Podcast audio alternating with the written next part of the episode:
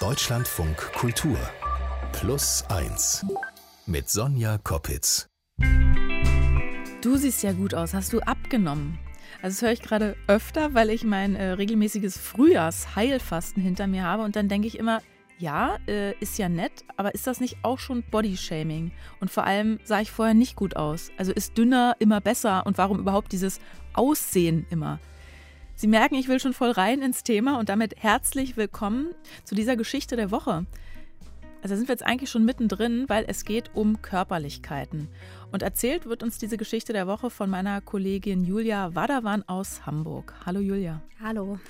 Du arbeitest ja unter anderem für Deutschlandfunk Nova, wo du ja besonders gerne so Lebensgeschichten äh, recherchierst und erzählst. Was, was reizt dich denn so an den, an den Leben anderer? Hast du keine eigenen Probleme?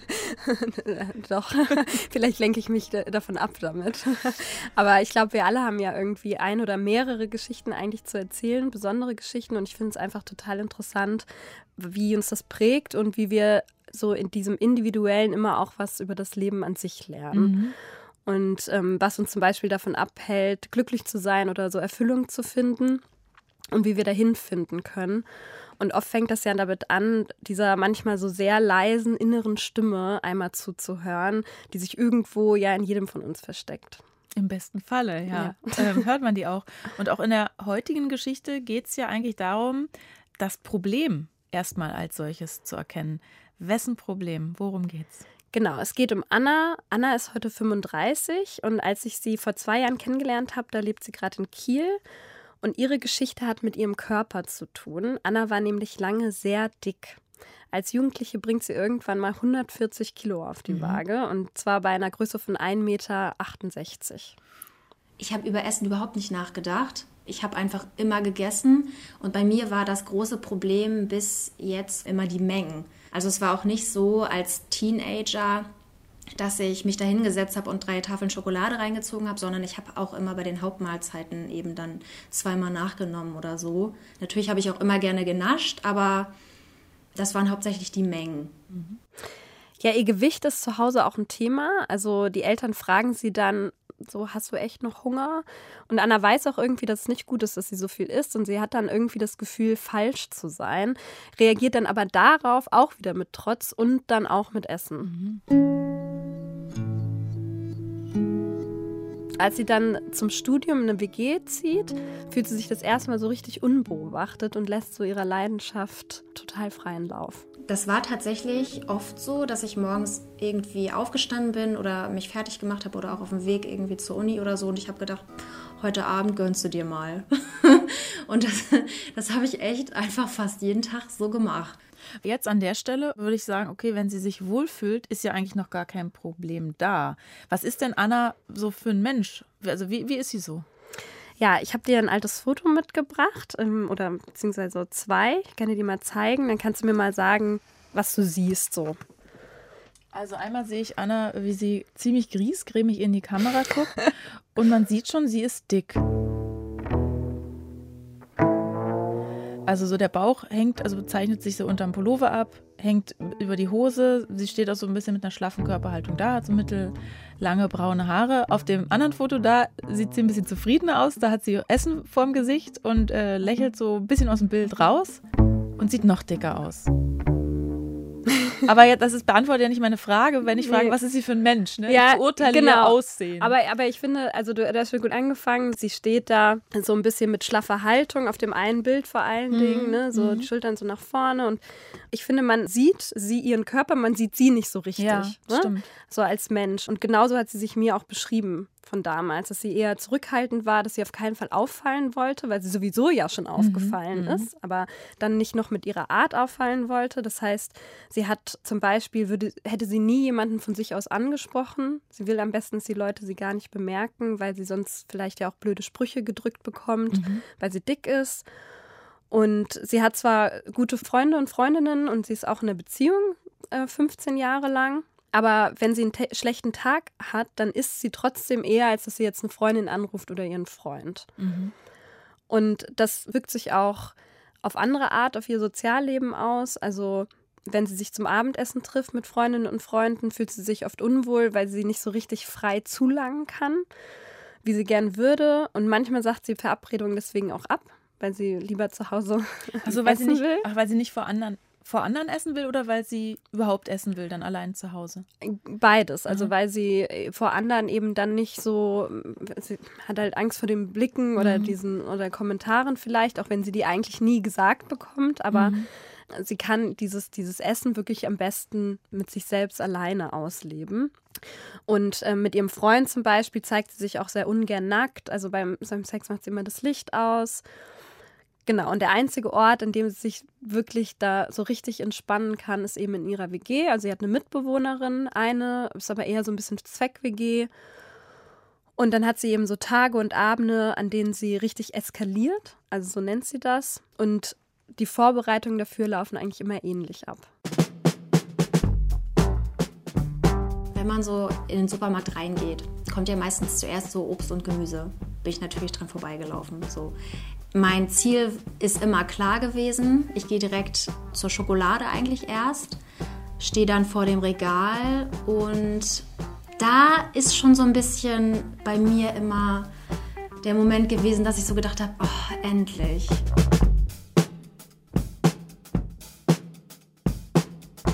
Hier fühle ich mich wohl, so ich weiß, das ist lecker und das tut mir irgendwie gut. Natürlich tut es mir nicht gut, aber es tut mir irgendwie für die Seele gut. Und dann packe ich mir bestimmt so zwei, drei Tafeln Schokolade ein. Am besten so Nougat, also sowas richtig krass Mächtiges. Und gehe dann weiter und steck vielleicht äh, im Vorbeigehen nochmal so eine Packung Toffifee rein oder ja, sowas wie so Schokoküsse oder sowas. Das ist verrückt, ähm, wie sie in den Supermarkt reingeht, weil bei mir ist genau andersrum. Ich versuche immer beim Obst und Gemüse zu eskalieren und die, durch diese Süßigkeitenregale laufe ich echt immer mit, mit Scheuklappen, weil ich mir das voll verbieten will. Ja. So. Und bei ihr ist es genau, Genau andersrum. andersrum, Das, ist, ja. der, das ist ihre absolute Wohlfühloase und es ist auch äh, nur der erste Platz im, im Supermarkt quasi. Danach geht es dann zu den salzigen Sachen, zu den Chips und so weiter und dann noch zu dem Eis. Also für sie ist das wirklich so, sie zelebriert das fast schon so ein bisschen. Aber bevor sie das dann alles richtig genießen kann, wenn sie dann nach Hause kommt, muss sie noch den unangenehmen Teil des Einkaufs hinter sich bringen. Ich konnte diese Blicke eigentlich so richtig sprechen hören. So, was will die Dicke denn hier mit der ganzen Schokolade oder mit den ganzen Chips? Und oh mein Gott, guck mal, und dann tuscheln da welche. Und das, das war wirklich das Allerschlimmste für mich. Ne? Ja, ich habe das ja, wie gesagt, auch öfter gemacht. Und wenn es dann irgendwie zwei, drei Tage hintereinander waren, habe ich dann zum Beispiel auch geguckt, dass ich nicht immer zur gleichen Kassiererin gegangen bin, weil ich mir dann auch gedacht habe, was denken die sich denn über mich? Und das war, das war richtig schlimm. Das sind ja schon so richtig nah wie Zwangsgedanken. Also da, da scheint sich ja ganz viel in ihrem Leben wirklich ums Essen zu drehen. Diese Gedanken, was an, also zu antizipieren, was andere vielleicht denken, sagen könnten, obwohl es, wo es noch gar nicht passiert. Und sich immer so ähm, Ja. beobachtet zu fühlen dann. Und, und das ist ja oft so, dass diese Gedanken, die man, also wenn man denkt, oh, die anderen denken bestimmt, dann sind das ja eigentlich die eigenen Mhm. Ja, ja. Gedanken, die man so projiziert auf Mhm, andere. mhm, Ne? Und mhm. also vielleicht denkt das, vielleicht hat das tatsächlich jemand gedacht, ne? So, ah, ist vielleicht nicht das, der, der gesündeste. Ich denke das manchmal beim Einkaufen. Was denken die, was ich jetzt kaufe? Mhm. Jetzt kauft sie wieder Klopapier. wieder, wieder so viel Ja. Pizzen Ja. Mhm. oder sowas, ne? Aber äh, ja, genau, es sind schon ihre eigenen Gedanken Mhm. eigentlich, die sie da, die sie da mit sich rumträgt. Und erst wenn sie dann zu Hause ankommt, ist irgendwie alles wieder gut. Und dann macht, macht Anna den Fernseher an, setzt sich aufs Bett und verteilt die Einkäufe so um sich herum. Schafft so ihre Oase und dann fängt sie an, die Schokolade zu essen und richtig wie so ein Brot. Also nimmt die Tafel und beißt ab wie so, ein, wie so eine Scheibe Brot. Kaut richtig, statt es mal so zu genießen und sich auf der Zunge zergehen zu lassen. Und danach kommen dann die Chips und dann später noch das Eis. Also sie isst gerne mal so eine Literpackung Eis dann auch alleine auf und isst halt wirklich, bis ihr schlecht wird. Also so richtig schlecht und schläft dann auch unruhig, wacht mit Bauchschmerzen auf. Und trotzdem kann es sein, dass sie es am nächsten Tag wiederholt. Dann habe ich gedacht, oh nee, jetzt ist dir gleich schlecht, weil ich wollte einfach weiter essen. Das war wie so ein, das war eine richtige Sucht, ne? Aber dann gibt es eben immer mal wieder so Momente. Einmal zum Beispiel geht sie mit einer Freundin zum Unisport, so Bauch, Beine, Po. und kann dann in einer Übung ihr Bein nicht so richtig anwinkeln wie die anderen. Und da ist sie kurz echt schockiert und denkt so, oh, warum kann ich das nicht? Ich bin zu dick. Und steht dann eben auf und tut so, als würde sie Wasser trinken müssen. Und ein anderes Mal ist sie shoppen und äh, bricht in Tränen aus, weil ihr auch die größte Hose in der Übergrößenabteilung nicht mehr passt. Ja, und dann passiert das. Ja, meine Periode ist mehrere Monate ausgeblieben und ich bin immer so eine, auch schon immer gewesen. Ich habe dann immer total Panik bekommen, dass ich schwanger bin, was eigentlich nie sein konnte, aber war so. Und dann habe ich auch einen Schwangerschaftstest gemacht, der war aber negativ. Und also direkt als die Periode zum ersten Mal ausgeblieben ist und dann ist das mehrere Monate ausgeblieben und am Anfang dachte ich so, als ich eben gesehen habe, ich bin nicht schwanger, ja, okay, dann ist es ja positiv, weil die nervt sowieso nur. Ähm, aber nach ein paar Monaten habe ich schon so gedacht, ist ja schon komisch. Ähm, dann habe ich auch ein bisschen gegoogelt und da habe ich dann eben erfahren, dass das auch damit zusammenhängen kann, dass das Gewicht eben zu hoch ist. Ja, und als ich das gelesen habe, wusste ich schon automatisch, dass es bei mir hundertprozentig der Fall ist. Also Anna ist zu dem Zeitpunkt Mitte 20 mhm und war eben seit Jahren nicht mehr beim Gyn und auch bei keinem anderen Arzt oder keiner anderen Ärztin, weil sie eben weiß, sie würde eh nur gesagt bekommen, dass sie zu dick ist. Mhm. Und einen Kinderwunsch hat sie zu der Zeit sowieso nicht. Also nimmt sie das Ganze zwar als Alarmsignal wahr, aber verdrängt es dann trotzdem wieder. Also es ist, bringt sie jetzt nicht sofort ins Handeln oder Umdenken und bekommt ihre Periode tatsächlich fast zwei Jahre nicht.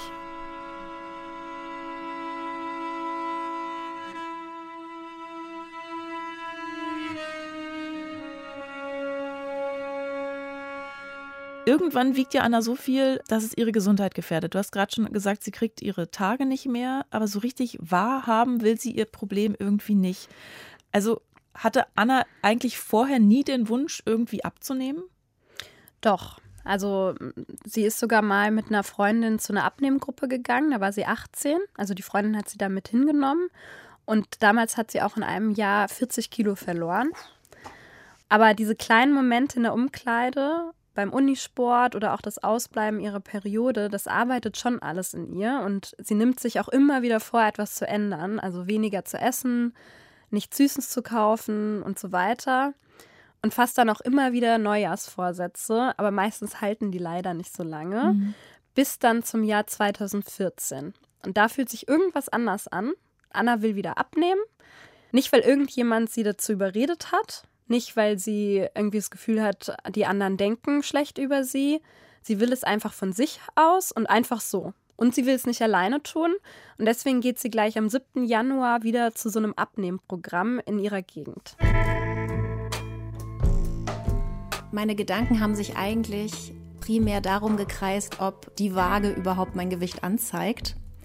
Weil ich wusste, dass äh, so normale Wagen einfach mein Gewicht gar nicht mehr anzeigen.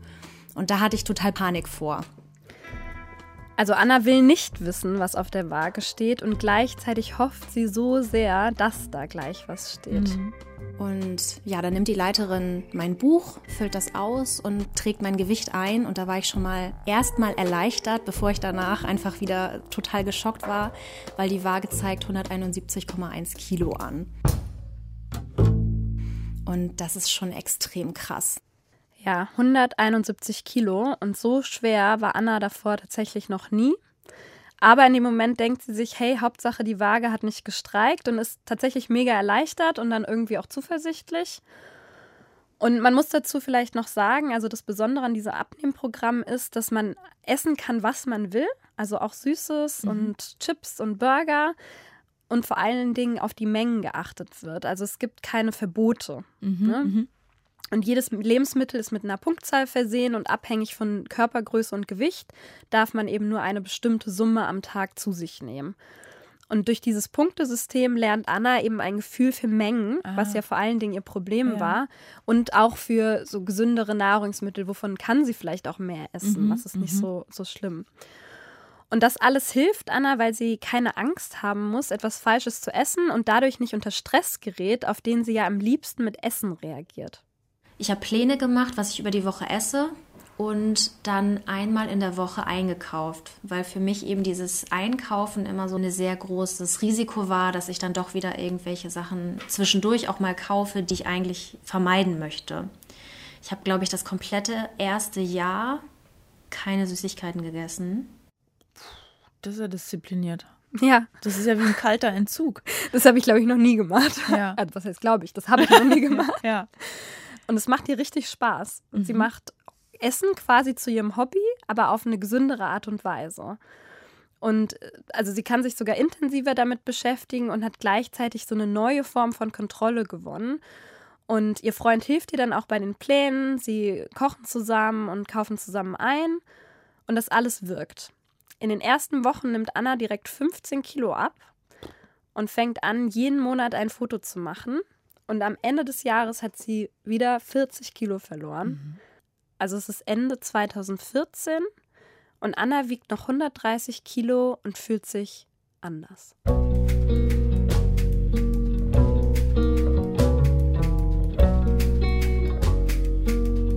Ich weiß noch ganz genau, dass ich zu Weihnachten gerne ein Kleid haben wollte.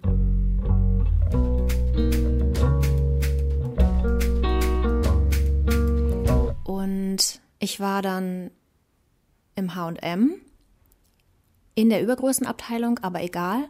Und da hing dieses Kleid. Es war schwarz und es war schön und es hatte so einen schön ausgestellten Rock. Und das habe ich dann mit in die Umkleide genommen und war total überwältigt, als ich mich dann gesehen habe, weil ich gedacht habe, wow, das sieht echt gut aus. Und es gab lange, lange in meinem Leben keinen Moment mehr, wo ich in der Umkleide stand und wirklich so happy war.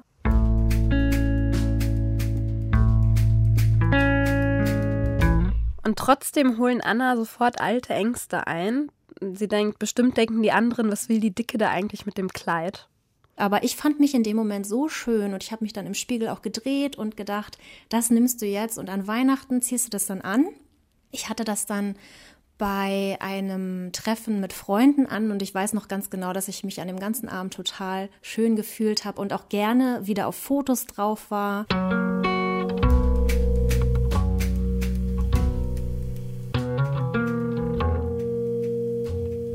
Ja, das ist so der Moment, in dem Anna beginnt, ihrem Aussehen überhaupt Beachtung zu schenken, das erste Mal. Also sie fängt an, sich öfter zu schminken, sie macht sich die Haare, sie entdeckt zum ersten Mal so ein Gefühl von Weiblichkeit und beginnt ganz langsam, sich auch anders zu verhalten. Also sie fängt an, lauter zu sprechen, sie lacht mehr, sie ist insgesamt irgendwie fröhlicher und freier. Sie sagt häufiger ihre Meinung oder merkt, dass sie überhaupt eine hat. Und das Abnehmprogramm hilft ihr auch mit dem Studium, vor allem, vor allem beim Schreiben ihrer Masterarbeit, weil es ihr eben Struktur gibt. Also sie hat mehr Fokus, lenkt sich nicht mit Essen ab, so wie das viele vielleicht kennen, ne, wenn man zu Hause sitzt immer. Und eine Freundin sagt dann auch zu ihr, dass du abnimmst, das finde ich richtig toll, weil ich habe mir immer so Sorgen um dich gemacht, aber ich wusste irgendwie nicht, was ich sagen soll. Und so ganz allgemein fällt dadurch halt auch so eine Barriere zwischen Ah. ihr und den anderen Menschen, weil da sind ja diese ganzen Gedanken, die sie immer hatte und vielleicht haben die anderen auch diese Das ist Gedanken immer dieser gehabt. Elefant im Raum gewesen, Genau. sozusagen. Ja. Ja, und der ist halt auf einmal, ist der benannt, weil sie Mhm. eben offen darüber spricht, weil sie sich auch besser fühlt. Und dadurch kommt sie auch ihren Mitmenschen wieder näher und tatsächlich auch sich selbst. Mhm. Und Anna nimmt dann auch immer weiter ab und lernt zum ersten Mal sowas wie Körpergefühl, also zum Beispiel satt sein. Wann brauche ich tatsächlich nichts mehr zu essen? Wann will ich auch nichts mehr essen? Oder auch Hunger, weil sie hatte eigentlich nie Hunger. Sie hat einfach nur gegessen. Mhm. Und sie entdeckt noch andere Emotionen, die sie so bis dahin nicht kannte. Also ich bin mit meiner besten Freundin zum Oktoberfest gegangen. Wir hatten beide Dirndl an und in Dirndl habe ich mich auch echt schön gefühlt. Und das Wetter war total super. Also das ist 2017. Ähm, man muss dazu sagen, Anna wiegt zu diesem Zeitpunkt noch 78 Kilo. Uh. Genau, also sie hat fast 100 Kilo verloren. Ja. Wir waren kurz im Zelt, sind einmal rumgelaufen, geguckt, ob man jemanden kennt, wollten dann raus zur Toilette. Und als wir durch die Tür gehen, geht auf einmal jemand neben mir spricht mich an und sagt, boah, bist du hübsch. Und dann habe ich geguckt und dann war das ein, ja, ein Mann, den ich auch gar nicht so unattraktiv fand. Und sie hat aber noch ihren Freund, oder? Ja, ja. Ja, ja, ja. sie ist ja mit ihrem Freund zusammen, da, da, ist dann auch nichts. Es ist einfach nur dieser mhm. Moment, der, der Mann läuft dann neben ihr her und stellt ihr Fragen. So, wie heißt du? Wie alt bist du? Wo kommst du her? Und Anna reagiert auch gar nicht, sondern läuft schnell mit ihrer Freundin auf die Toilette. Aber als sie rauskommen, ist er immer noch da. Mhm. Und hat dann auch noch gesagt, an welchem Tisch seine Freunde und er sitzen und dass wir ja mal vorbeikommen könnten und er mir ja was zu trinken ausgeben würde. Und ich war echt so perplex, weil ich normalerweise nie diejenige bin, die von Männern angesprochen wird.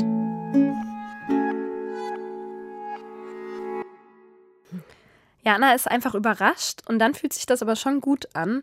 Und es geht dabei eben nicht um diesen speziellen Mann, aber zu merken, wie sie offenbar auf andere wirken kann, das knipst irgendwas in ihr an. Also bis dahin war Anna erstens ja immer vergeben oder ist vergeben und zweitens der Kumpeltyp, die Freundin und hat sich halt auch nie so richtig als Frau gefühlt, die andere jetzt attraktiv finden würden. Und das zu fühlen, weckt in Anna irgendwie was auf, so eine Lust, sich, sich neu kennenzulernen, so eine Lust auf Abenteuer. Und das stürzt sie dann in eine richtige Krise.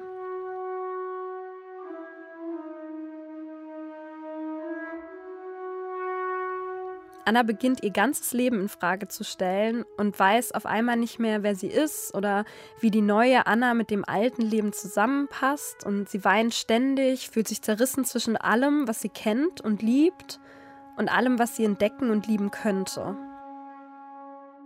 Und naja, ihr Freund ist natürlich total überfordert davon. Es hat nicht nicht speziell nur mit Männern zu tun, mhm. sondern eben mit allem, dieses mhm. sich komplett neu erleben. Ne? Anna lernt sich ja gerade erst kennen und der Mensch, der sie eigentlich ja am besten kennt und der buchstäblich mit ihr durch dick und dünn gegangen ist, seit fast 15 Jahren, versteht natürlich nicht, was passiert, der sie auch immer geliebt hat, wie sie ist, egal wie. Und das ist auch der erste Mensch, mit dem sie je zusammen war und mit dem sie auch zu der Zeit mittlerweile zusammen wohnt.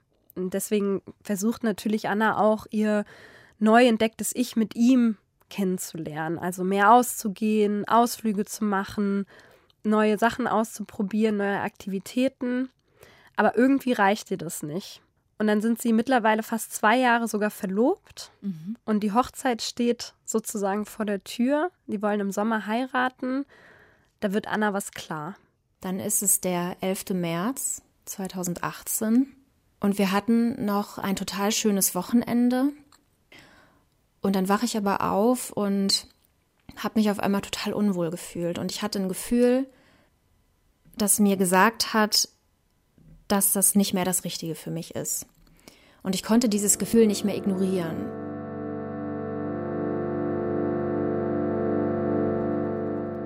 Anna hatte vorher schon häufiger Bedenken, aber sie hat sich eben immer gedacht, okay, das ist jetzt halt eine schlechte Phase. An dem Morgen wusste ich aber definitiv, es gibt nichts mehr zu retten. Das ist einfach nicht mehr mein Weg und ich muss jetzt hier raus. Und ich konnte ihm auch gar nicht mehr nah sein.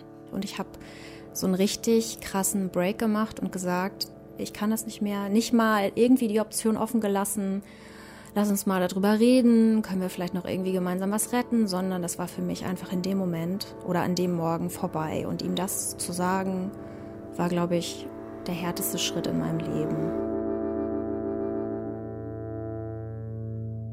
Wie geht es dann nach dieser Trennung jetzt weiter für Anna? Also man könnte ja denken, sie verfällt nach so einer einschneidenden Krise irgendwie in alte Muster zurück. Hätte ich jetzt Angst, dass sie sich jetzt wieder hinsetzt mit der Schokolade. Ja, davor hat sie auch total Angst.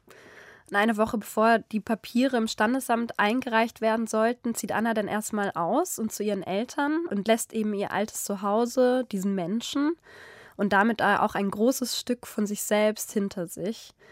Und ist mit 30 zum ersten Mal wirklich auf sich allein gestellt, hm. emotional. Also mhm. sie ist zwar ihren Eltern, aber es ist ja trotzdem was anderes. Aber statt daran zu zerbrechen, merkt sie dann, wie stark sie geworden ist. Also, weil Anna ist natürlich traurig über diesen Verlust. So eine Veränderung kann ja sehr wehtun und sie hat eben, wie du sagst, total Angst davor, wieder Trost im Essen zu suchen.